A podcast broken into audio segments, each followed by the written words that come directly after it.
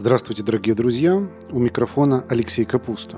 И это значит, что вы слушаете программу про вино от винной школы онлайн «Витис Про». Это второй винный подкаст. Подкаст в жанре интервью или, если хотите, винного ток-шоу. Мы приглашаем на интервью самых интересных людей винного мира. А если вы хотите не только услышать наших гостей, но и увидеть их, то приглашаю вас посетить наш канал YouTube – который так и называется Vitis Pro Wine TV. Ну а мы начинаем наше винное ток-шоу, и сегодняшний наш гость Игорь Володько. Игорь, пожалуйста, представьтесь. А, а, добрый день, Алексей. Меня зовут Игорь, я живу и работаю на Майорке уже более 20 лет. Если более точно и конкретно, то с 96 -го года – в Испании, а на Майорке с 98-го. То есть уже очень большое количество времени. Что вы там делаете, расскажите? То есть э, в чем, так сказать, ваша, ваша работа? Чем вы на жизнь себе зарабатываете? Ну, у нас два любимых дела. Э, это туризм. Ну, как, как без туризма на Майорке, да, все-таки это Балярские ну, да. острова. Майорка, Ибица, Минорка и Форментера. Тут у нас своя туристическая компания, принимающая сторона. Да, мы обслуживаем э, наших гостей, э, гостей туроператоров, э, туристических агентов. То есть мы на месте и оказываем весь спектр туристических услуг. Угу. И э, второе направление это как раз вот, можно так сказать, это хобби, которое переросло а, также, можно сказать, в, в какую-то работу, да, это организация как раз туров по Испании а, по тематике гастрономия и, и вино. Да, то есть по Испании мы уже объездили за все эти годы очень много тысяч километров, по разным очень интересным локациям, как правило, куда не доезжают обычный турист. Да, то, есть... то есть то, что касается винных туров, вы работаете не только по Майорке, но и по континенту тоже. Да, ну за, за моей спиной э, видите много разных вин, их там, более 150. То есть я... Это ваша личная коллекция или это какой-то магазин? Э, это, можно сказать, наш офис, и мы решили сделать офис, убрать все бумаги и сделать офис в виде гастро э, шоурума такого, да. Мудрое решение. Вас во время работы этот гастро-шоурум не отвлекает? Нет, нет, нет такого да. соблазна потянуться, там, взять бутылочку и забыть про работу. Нет, наверное, знаете, это как э, люди, которые живут на море, не видят моря, а у людей, у которых рядом много вина, наверное, уже рука и не тянется к этому вину, потому что это привычная картина. Я вот сейчас переселился к морю, ну прям, прям не, на, не прямо на самом море, а в пяти километрах в Андалусии. Так что я, я на себе собираюсь проверить это, это народную мудрость, насколько часто я буду видеть море. А, где вы побывали с винными турами? в Испании? Ну, просто вспомните парочку каких-то наиболее ярких. Ну, понятное дело, что самые популярные классические это регионы Риоха, Рибера дель Дуэро. Э, там массовый, можно так сказать, да, где очень много виноделин, винохозяйств, э, более известны они в мире ну, для, для всех остальных жителей земного шара, да, то, что все знают. Э, как правило. Но, тем не менее, сейчас в Испании очень много регионов, которые развиваются, их вина стали не менее популярны. Вы можете назвать, какие вы имеете в виду? Ну, возьмем там тот же Годелло или Альбариньо в Галиции, да, возьмем, mm-hmm. возьмем те же Канарские острова, Балярские острова, Э, потом, ну, тот же юг Испании, да, вот район э, Малаги, ну, в частности, тоже андалузские вины, район Каталунии, как-никак, ну, Кава, Пер, Переляда, да, то есть вина, э, Арагон, регион, то есть, кам, то есть это вы перечисляете те регионы, которые знаете не только вы, но знают и туристы, или нет? Потому что мне кажется, что часть из того, что вы сказали, все-таки для многих остается определенная экзотика. Ну да, скорее всего, всего так и, скорее всего так и есть, да, потому что ну, э, культура вина и вот регионов, которые ну, ранее вообще не были известны, они сейчас каждым днем набирают как бы обороты, да, и ну, более уже открыты для, для, для публики, для тех э, туристов, для тех путешественников, которые ну, уже можно так сказать, имели опыт э, таких туров, которые были в Риохе, Рибераль Дуэро, и которые хотят увидеть что-то новое, попробовать что-то новое. Давайте немножко поговорим про бизнес-сторону. Насколько, э, почему я хочу задать вам пару вопросов на эту тему? Потому что у нас в нашей школе есть э, такой бизнес-клуб, куда приходят люди, занимающиеся винным бизнесом и которым требуется там консультации, помощь, общение и так далее и тому подобное. И в этом бизнес-клубе значительная часть людей, ну я бы сказал, от всего клуба может быть половина. Они так или иначе связаны с винным туризмом, с организацией дегустаций, ну и вот все, что крутится вокруг этого. При этом там у нас в клубе есть очень интересные страны, как, например, Великобритания, которая ранее вообще не ассоциировалась с вином никак. Или, например, Нидерланды, про которые там вообще кстати, вот в Нидерландах и в Великобритании как раз есть нечто общее, что на протяжении всей своей истории они были значительными как бы торговцами и закупщиками вина, но никогда не делали вино сами, а вот сейчас делают. Так вот, я думаю, что нашим членам этого клуба, но и не только им, но и, может быть, более широкой публике, интересные вопросы, связанные с бизнесом, и самый главный из которых – насколько организация винного тура является там коммерчески привлекательным и таким рентабельным мероприятием? Ну, тут э, нужно э, несколько аспектов как бы выделить. Да? Это количество э, человек в группе, да? это, это маршрут, э, то есть логистика, что немаловажно, да, по маршруту. Э, проживания, ну и сами уже входы, дегустации и так далее на, на винодельнях. Они также могут быть э, разного формата, от эконом, где просто можно попробовать вино, до чего-то более там экзотического, например, там на воздушном шаре, как мы делали дегустация в воздухе, да, например, Класс. в Рибера дель Дуэро. Ну, mm-hmm. то есть разные, то есть э, Составление тура, ну, то есть его стоимость и прибыльность будет зависеть от вот этих э, вот факторов, да. Ну и, как правило, чем больше людей в туре, соответственно, это дешевле на человека получается, но не всегда в таких турах это правильно, потому что когда много людей, не, не вдохновляешься и не входишь так, когда... когда Есть это... у вас некая правильная, с вашей точки зрения, количество людей в туре. Вот когда и вам комфортно, но при этом как бы вы на этом еще и зарабатываете. Ну, я думаю, оптимально это 12-14 человек mm-hmm. максимум. Я максимум говорю, да. Ну, ну, самое лучшее это, конечно, 6-8, как по мне, более комфортно, но если, если так брать по максимуму, то ну, до 15 человек давайте вот так вот возьму, потому что если больше уже ну, формат и сама изюминка тура теряется. Скажите, какой, э, какая модель набора людей? То есть, э, грубо говоря, вот если там нас смотрит некий человек, который собирается заняться винным туризмом там, в стране X, то первый вопрос, который у него возникает, зачастую он правильный, хотя много других тоже правильно себе задавать, это где мне взять клиентов? Где взять клиентов? Ну, э, Тут э, мы как, ну я с одной стороны, да, работаем, туристическая компания, вместе в Испании нас э, знают стран, где как в большей степени как принимающие калярских, автогруры у нас запрашивают корпоратив группы, это просто несколько семей. То есть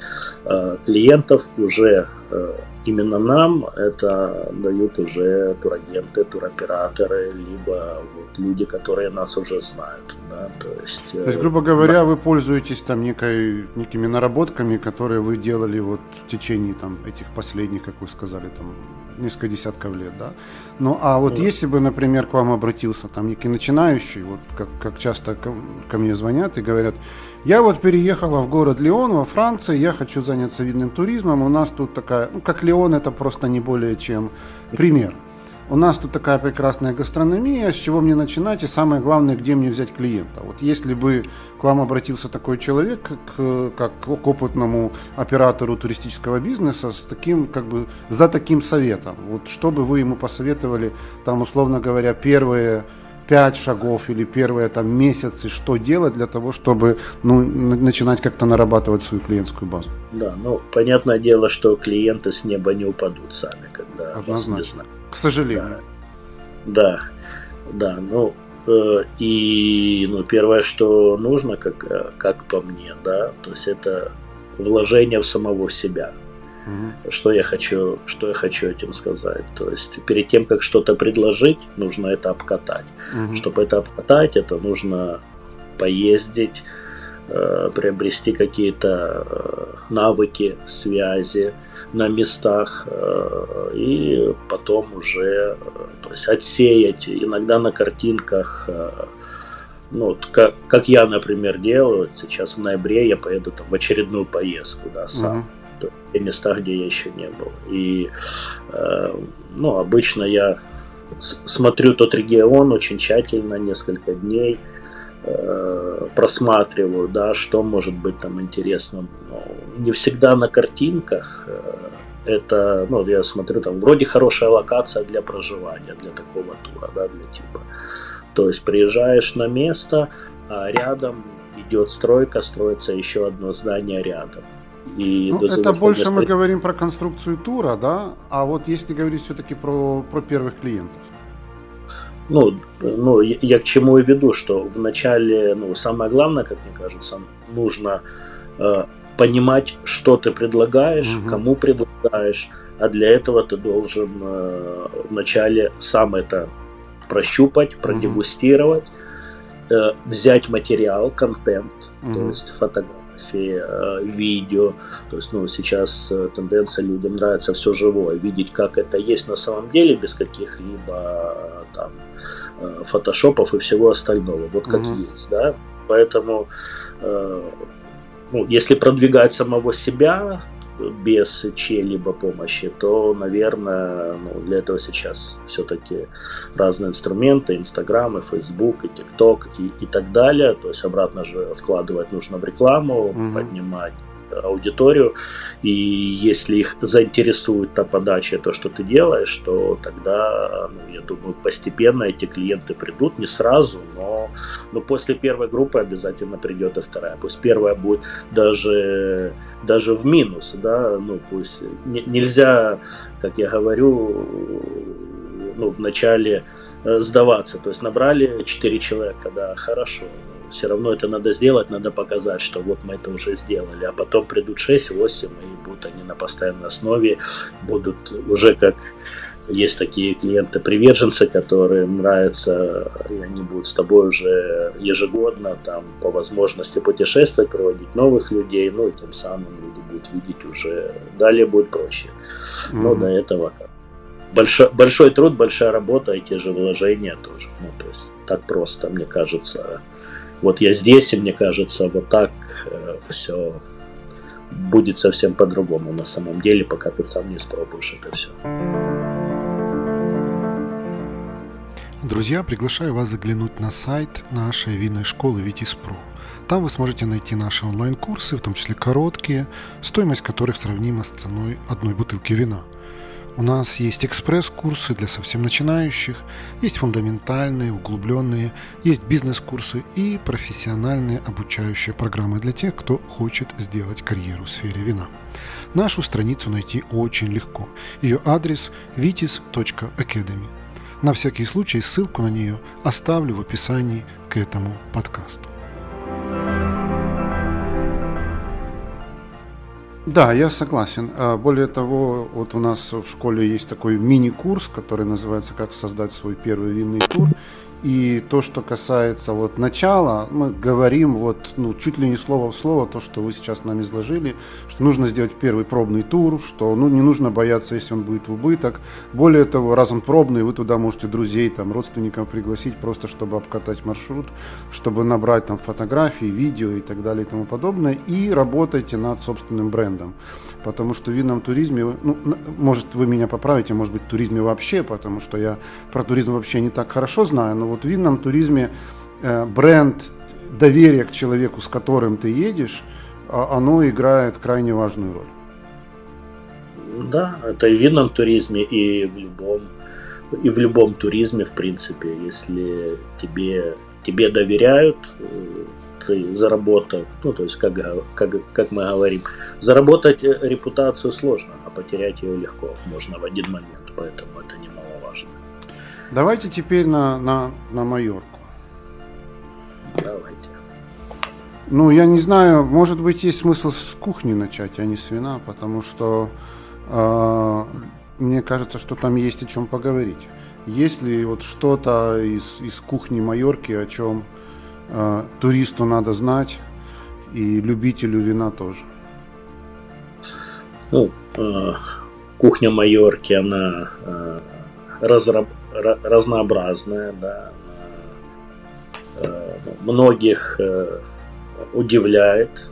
Ну, я говорю в частности о каких-то локальных, типичных блюдах, да, которые ну, не встретишь там э, в любом ресторане, да, а именно в тех местах, где маленькие деревушки, вот где еще такие вот работают семьи, да, где своя рецептура, которая передается десятилетиями. Ну, то есть вот такие вот места. Ну, у нас, э, у нас, наверное, Э, то, что знают больше всего, да, в плане вот туристического, и то, что туристы э, увозят с собой э, как, как презент, да, как подарок, э, то, то мы берем тогда это колбаса собраса, да, которая называется да, Я хочу да. э, от себя сказать для тех, кто не знает, а я думаю, что большинство тех, кто смотрит, не знает, что сабрасада это не просто колбаса, это такая паштетная колбаса, которую да. ты ножом намазываешь на хлеб. То есть это не так, как ты вот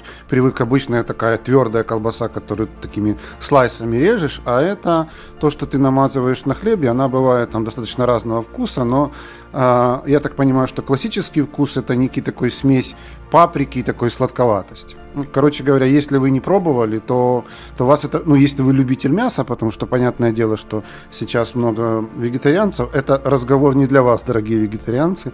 Сабрасада – это нечто такое жирное, вкусное, очень-очень интересное, с ярко выраженным вкусом паприки и мяса. Да. На вид оно не впечатляет изначально, но, но очень вкусно. И как рекомендация еще это разогреть на сковородке, добавить немножко меда и это все выложить на, на тостик с хлебом. Mm-hmm. Это совсем другое, другие вкусовые. То есть это вот сабрасана, да, потом у нас э, десерт это энсаймада, да, то, что тоже э, люди здесь пробуют. Э, такое, ну, тесто, э, ну, то есть это пирог, да, он может быть с разными начинками, может быть э, классический, такой воздушный, и самое интересное, что в составе присутствует немного сала.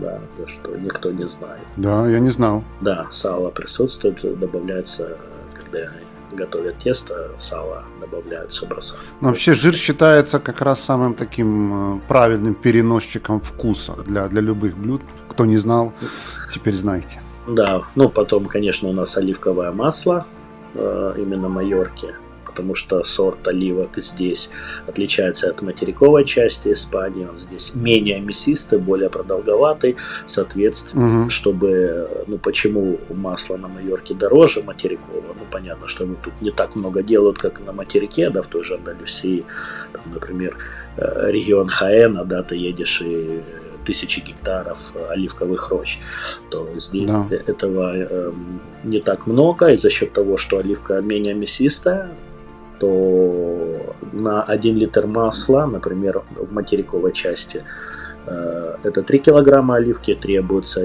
а на Майорке требуется 8-9 килограмм да, за счет того, Ого. да, другая оливка, соответственно, и цена на это оливковое масло оно, оно более, более высо, высокое. Ну, оно, можно так сказать, без той горчинки, как, например, сорт Пикуаль, да, либо Охи Бланка, там, а, Арбикина и так далее, да, более популярные. Здесь масло более, более, более мягкое, да, тоже, ну, угу очень вкусное.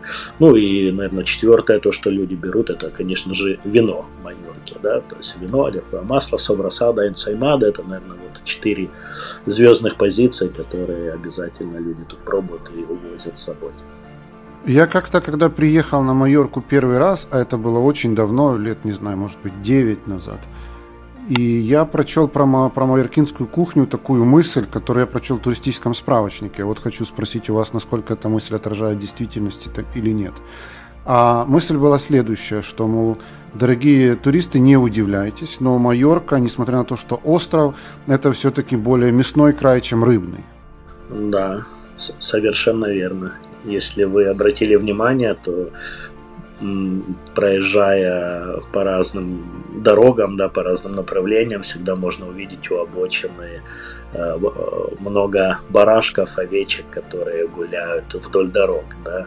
То есть здесь э, мясо, в частности баранина, вот, мне кажется, больше всего на основе баранины и те же блюда, уже если мы берем кухню, да, то есть там местные типичные блюда, как фрит майоркин. Да, это такое, Что это, расскажите? Ну, фрит майоркин это считается э, ну, как бы по легенде охотничье блюдо, да, то, что вот а, у охотников было под рукой в момент охоты, что они добыли, сразу могли приготовить. То есть это какие-то овощи, да, и потрошки, мясо, вот на, на основе потрошков, там печенка, угу. перцы, это мелко рубленое, все они рубили.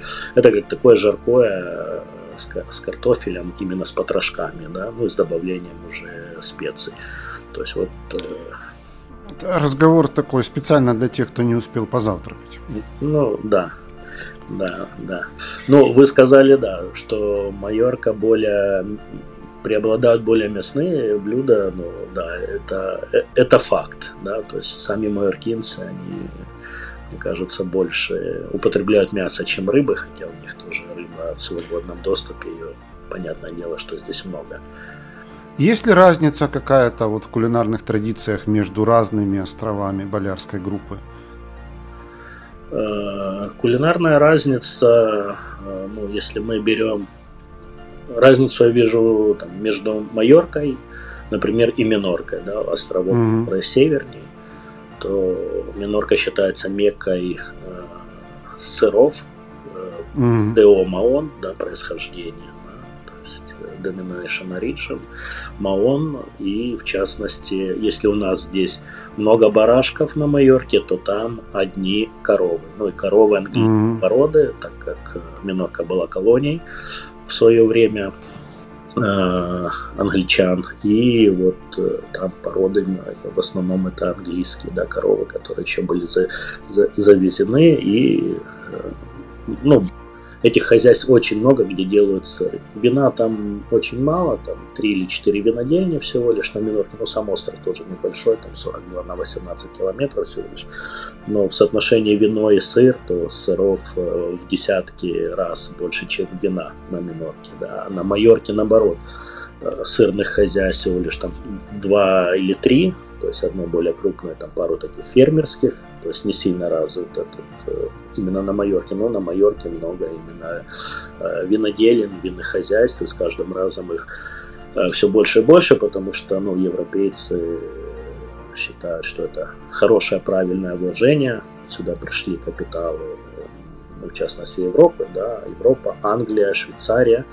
И э, у меня вот друг э, тоже ну, из местных, у него был отель, он его продал, и сделал винодельню. Я говорю, а почему ты поменял э, род деятельности? Да? Он говорит, слушай, говорит, ну отель это много людей, это что-то постоянно ломается, это так все нужно контролировать, куча проблем. А вино это искусство, это виноград, бутылка, пробка. Продал бутылку вина и уже заработал, да, и это он еще не начал, видимо, раз у него такой не, не, работает. романтичный взгляд на жизнь. Не, не работает и довольно-таки успешно, да. Ну хорошо, мы с вами переходим к вину. Расскажите для начала какую-то общую картину То есть где, какой виноград, сколько выращивают, ну вот чтобы у нас какое-то, так сказать, э, общее впечатление сложилось. Именно то, что касается Майорки.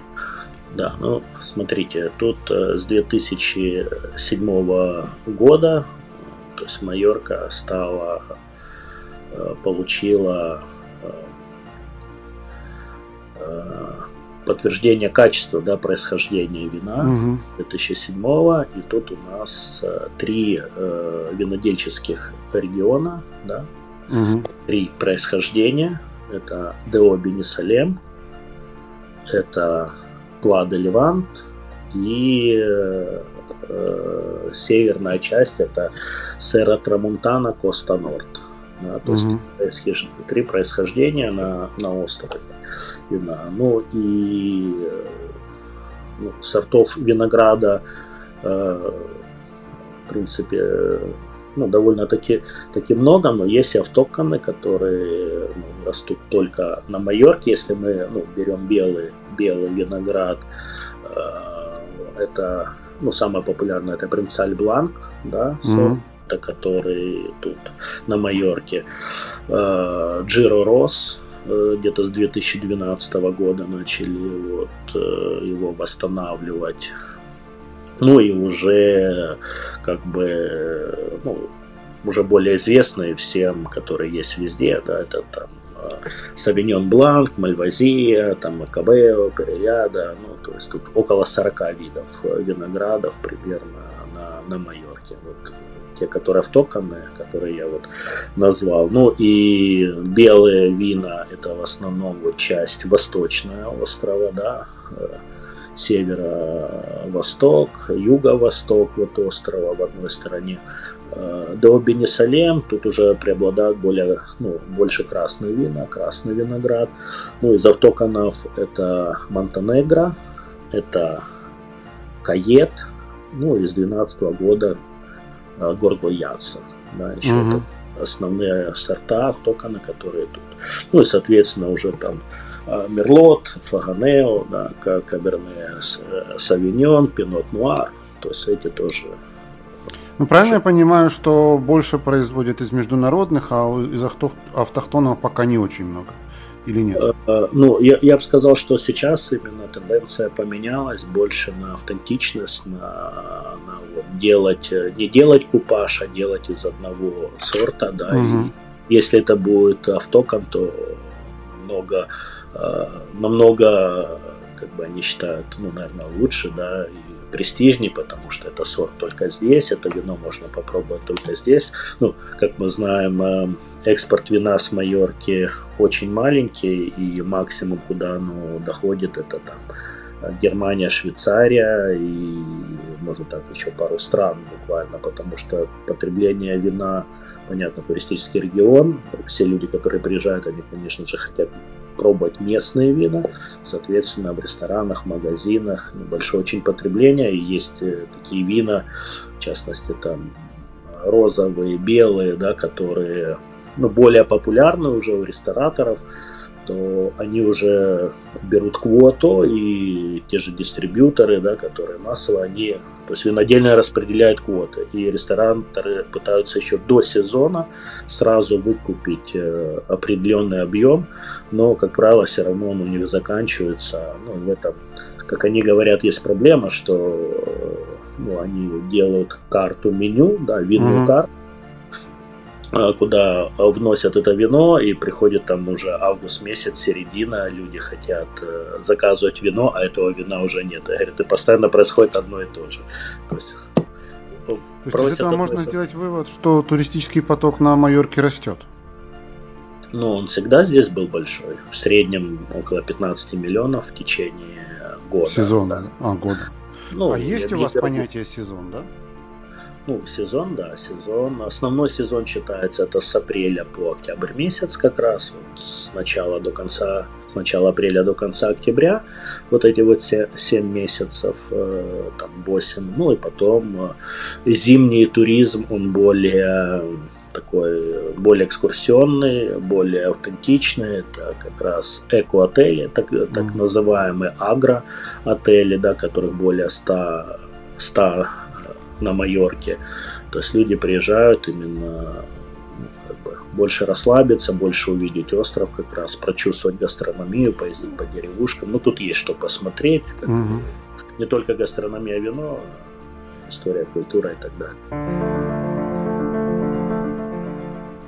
Друзья, наши подкасты «Винные истории» и второй винный подкаст медленно, но верно становятся лидерами в своей нише по количеству прослушиваний. Нас слушают настоящие любители вина, а значит, у нас можно купить рекламу. Запросите наш медиакит по ссылке в описании к этому подкасту, и вы удивитесь, насколько доступной и результативной может быть реклама в подкастах. Да, ну давайте еще немножко к вину вернемся. Есть ли какие-то винодельни, которые ну, наиболее известны, а есть ли какие-то, которые, ну, может быть, э, не так известны, но при этом делают какое-то очень интересное эксклюзивное вино? Да, э, ну, здесь э, две винодельни, они более, скажем так, более индустриальные, более массовые, mm-hmm. да, их можно встретить в любом магазине абсолютно в любом, в маленьком, большом супермаркете. Они есть везде. Угу. Винное хозяйство э, Масия Батли и винное хозяйство Хосе Луис Феррер. Угу. Если люди, которые приезжают, едут по дороге с юга на север, да, с Пальмы в сторону Алкудии, угу. то все замечают большую бутылку прямо у дороги, такой как, как памятник вину, да, большая бутылка. Хосе Луис Феррера это как раз их хозяйство. Угу. То есть два, два основных, да, более самых крупных, ну и потом десятки мелких, более маленьких винодельческих хозяйств, таких семейных, э, есть очень даже древние, там, самая древняя, по-моему, это 1711 года винодельня, она из самых древних в Испании считается, там, э, Рибас. Э, ну и изюминки. Кто-то, например, использует э, сорт только там пинот нуар, которого здесь не так много, и э, бутылку используют не э, не стекло, а керамику, да, то есть, ну, есть, есть такие винодельни, которые чем-то вот берут эксклюзивным, кто-то делает там вино, и оно выдерживается, как ранее в глиняной, в глиняной, mm-hmm. в глиняной кувшине в глиняной таре такой, да, на закапывают в море, и там на протяжении 9 месяцев оно выдерживается под водой, да, под морской водой. Угу. Есть, есть много, много всего интересного. Ну, то, что вино держит под, под водой, на самом деле я такое на разных островах встречал, в том числе на Тенерифе есть такая штука. Мне всегда было интересно, это традиция или это просто красивый маркетинговый ход для туристов? Э, ну, мне кажется, это больше маркетинговый ход для, для туристов. Сделать что-то э, что-то эксклюзивное, да, что-то то, то, что человек захочет обязательно попробовать. Ну, то есть это добавление такой экзотики, эмоций, а там нырни, посмотри, там как у нас там хранится под водой, там что-то такое. Ну, да, наверное, больше связано вот с этим. Есть ли какие-то маленькие винодельни, о которых есть смысл упомянуть, э, ну, которые делают нечто эксклюзивное, нечто, что там специалисты говорят, это вау, это, ну, как бы, ничего, ничего такого в мире нет? Э, такого не слышал. Угу. Прям, э, наверное, нет. Ну, я, я бы это точно знал. Вы сказали, что идут инвестиции из Европы. Можете немножко подробнее об этом? Ну, инвестиции, капиталы, как ну, люди, ну, деньги должны работать, и люди смотрят варианты, куда их вкладывать.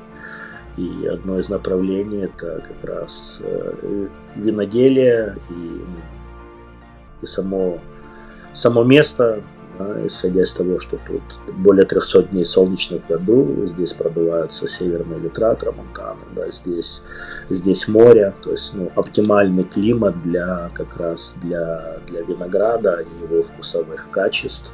Да, соответственно, ну и само направление мне кажется, очень популярная, поэтому ну, не только в Испании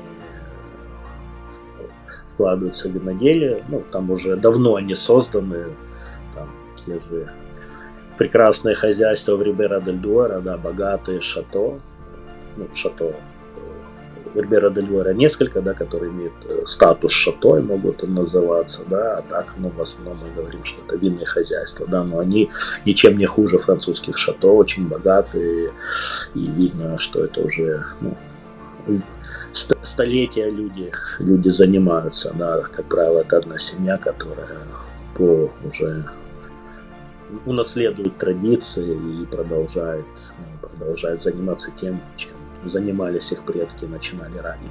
То есть правильно я понимаю, что количество э, гектаров под посадку и количество вина там, в выражении в литрах, бутылках на Майорке растет? И количество, собственно, виноделин? Да, э, ну, количество виноделин, оно не растет прям так в большой прогрессии, угу.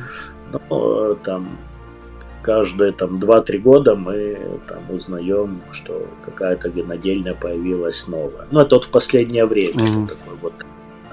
То есть тут же самое ценное это земля, а не, не вся земля может идти как под строительство, либо под винное хозяйство и так далее. Да? То есть тут очень это с этим очень дорого и очень ограничено, mm-hmm. да, в этом э, все-таки они следят за своей природой и 5% это застроено, а 95% это природа на островах. Да, поэтому и оно так, так, и, так и будет, наверное, всегда, так и было. Поэтому винодельни, да, появляются, но не то, что, что их -то. они растут как грибы, нет. А, плантации винограда, да, они расширяются.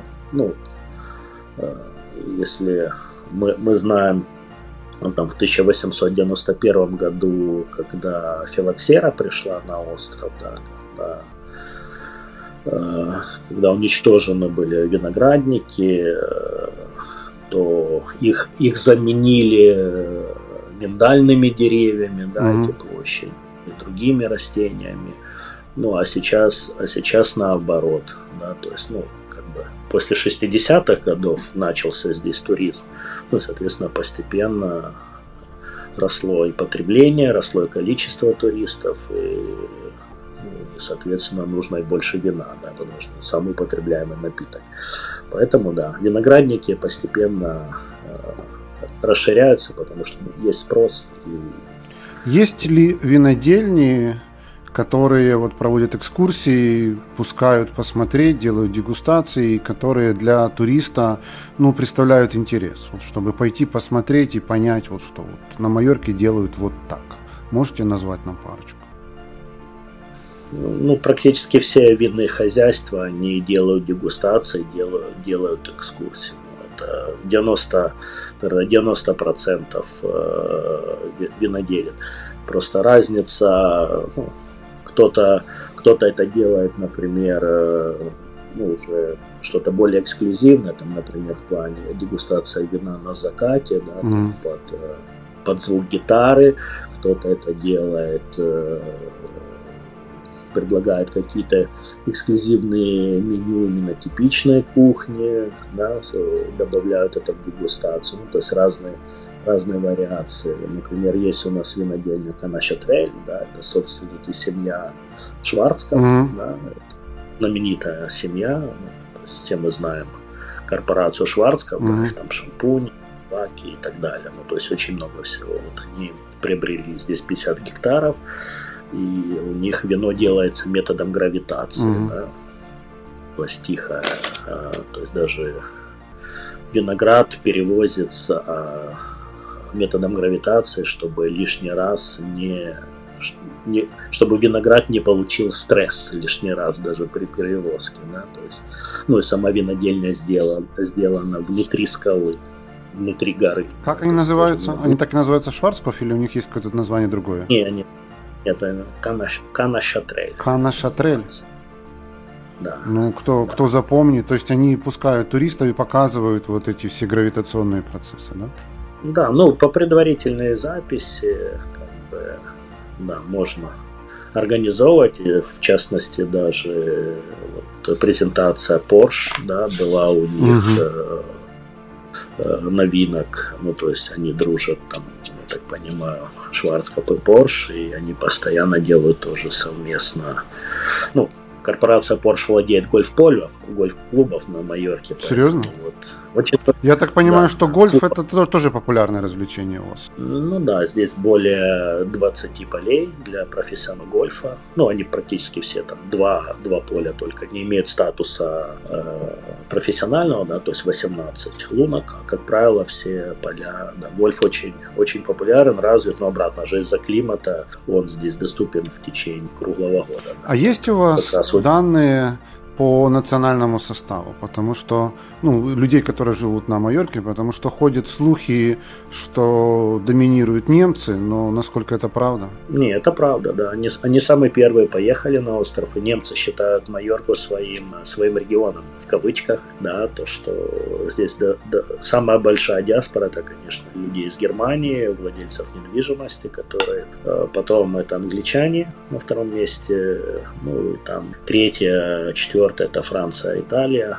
Э, примерно вот э, расстановка сил такая. А местные? Да ну, местных резидентов э, миллион на Майорке, ну, на Балярских островах полтора миллиона на всех примерное количество резидентов, да, которые здесь проживают постоянно. На, на Майорке это миллион, ну, половина из них практически там где-то 450-460 тысяч.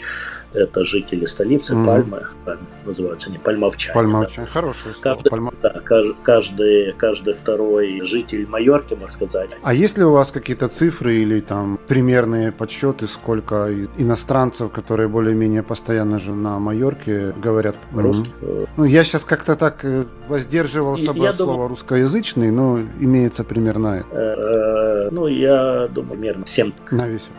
Да. Ну, э, исходя из того, что сейчас тоже сюда прибеженцы, они тоже русскоязычные, поэтому две ты ехало. Это официальных Кто-то из них уже уехал, кто-то остался. Ну, то есть таких данных у меня нет, но примерная цифра зарегистрированных официально через полицию, которые попросили статус временной защиты, это около 2000 mm. человек, да ну и проживала. Ну, то есть общая цифра, может, сейчас около 8 угу. тысяч русскоязычных остров. Понятно. Вот а, я так понимаю, что на туристическую индустрию ковид очень сильно повлиял, и что вы некоторое время где-то были в простое, правда? Ну, как и все mm. во всем мире.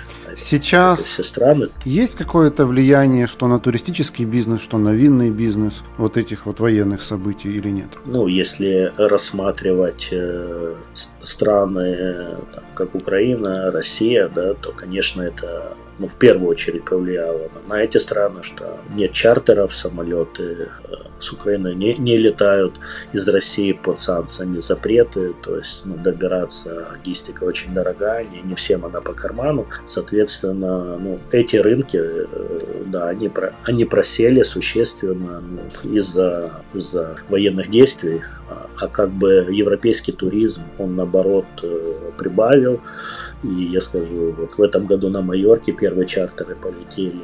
Впервые в истории рейс Нью-Йорк-Пальма. Три раза. Ничего себе. Его, да, они его продали Ничего очень быстро. Себе. Заполняемость стопроцентная. И на следующий год уже рассматриваются еще два города, Вашингтон и Лос-Анджелес. Прямой перелет в летний сезон. Класс. Да, чартер да, потому что Майорку они распробовали, увидели, попробовали, поэтому отзывы очень хорошие, и операторы поняли, что нужно, можно добавить еще несколько городов американских, и люди полетят. Угу. Я, честно говоря, думал, что только прямые из Европы летают, но что прямые летают из океана, это для меня такой сюрприз. Ну это, да, это новинка, это новинка этого сезона. В этом году, да, три раза в неделю эти рейсы летали напрямую. То есть у вас резко добавилось там американского туриста? Э, да, добавилось американского туриста, ну, если да, рассмотрим. Их, они здесь э, были, но в основном, в основном за счет э, круизных mm-hmm. лайнеров, да, Пальма является самым, самой где больше всего лайнеров в летний сезон э, останавливаются на, то есть более порядка 900 где-то заходов круизных лайнеров, то есть это в среднем где-то 3 ежедневно, да. Ну, то есть бывают не 2, бывают не 4-5 mm-hmm. заходит. То есть, э, то есть это такой тоже туристический продукт, который очень тут э, приносит большие доходы, потому что заходит очень много э, круизных лайнеров и как правило, все круизы, круизы Средиземноморья имеют остановку на Пальме. На Пальме.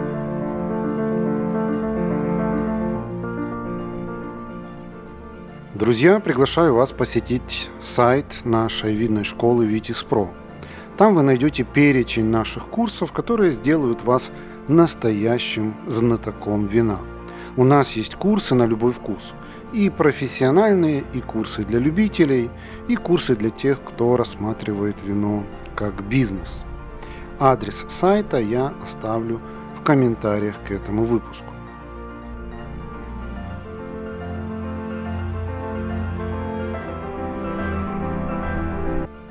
Хорошо, Игорь, спасибо. Я думаю, что мы будем уже постепенно двигаться к концу нашего разговора. Мы уже в эфире порядка 50 минут. А, традиционный вопрос ближе к концу эфира у нас такой. Как вы видите развитие вот тех сфер, про которые мы поговорили, на какое-то будущее? Есть ли у вас какой-то там прогноз или видение того, куда оно идет? То есть речь идет и про вино Майорки, и про туризм Майорки, и, может быть, какие-то ваши личные профессиональные перспективы тоже. Э, ну, я больше склоняюсь э, и к тому, что если, например, посмотреть опыт э, той же Америки, да, то как бы в тренде и развиваются так званые эксперты, да, своей сферы, то есть travel, travel эксперт, это то, что будет э, как бы востребовано. То есть э, ну, массовый туризм, э, он, он также будет да, организованный, но с каждым разом все более и более люди пытаются найти более качественный продукт, более индивидуальный, э, потому что такая, такие мы люди, да, что нам нужно что-то новое всегда, да, что-то интересное. Тому тенденция будет как ну, винные туры гастрономические, просто какие-то экскурсионные туры, тенденция более после ковида, тенденция более идет э, в мини-группы, в индивидуальный, индивидуальный более туризм, и где будут востребованы именно travel-эксперты, да, которые будут понимать, э, могут разрабатывать эти продукты, предлагать что-то новое, что-то эксклюзивное, формировать вот такие разные туры, разные тематики.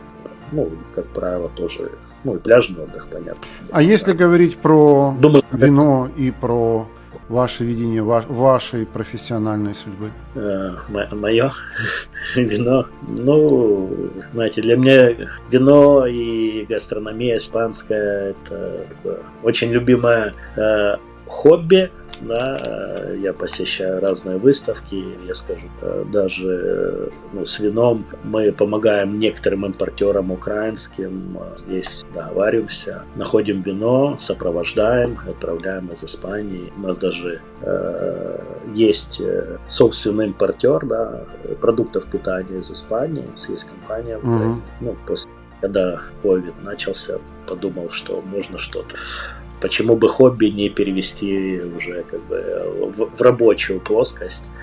И, и даже у нас есть один маленький магазинчик клубного формата да, для своих. Серьезно? Где? Расскажите. Он работает сейчас? Да, это, да, он работает и называется Эль Где он находится? Ну, меня, меня мои друзья всегда называли испанец, да, потому что я здесь давно живу, когда приезжает испанец. Ну, многих в телефоне даже завязывали. Игорь Испанец. Поэтому Эль Эспаньол это как раз испанец. Вот. Э, он находится на, в центре, на Печерске. Э, это бывшая Киквидзе, сейчас это mm-hmm. Бойчука, улица Бойчука. Ну, так, ориентиры ресторан Черноморка, внизу есть маленький фермерский рынок, Амстердам называется.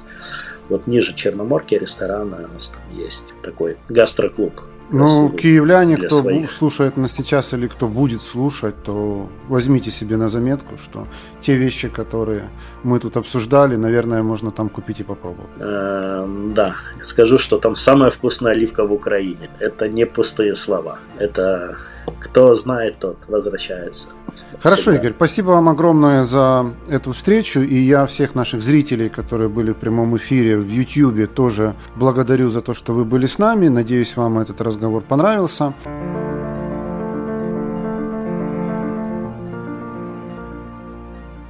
Друзья, вы слушали второй винный подкаст от винной школы онлайн «Витис Про».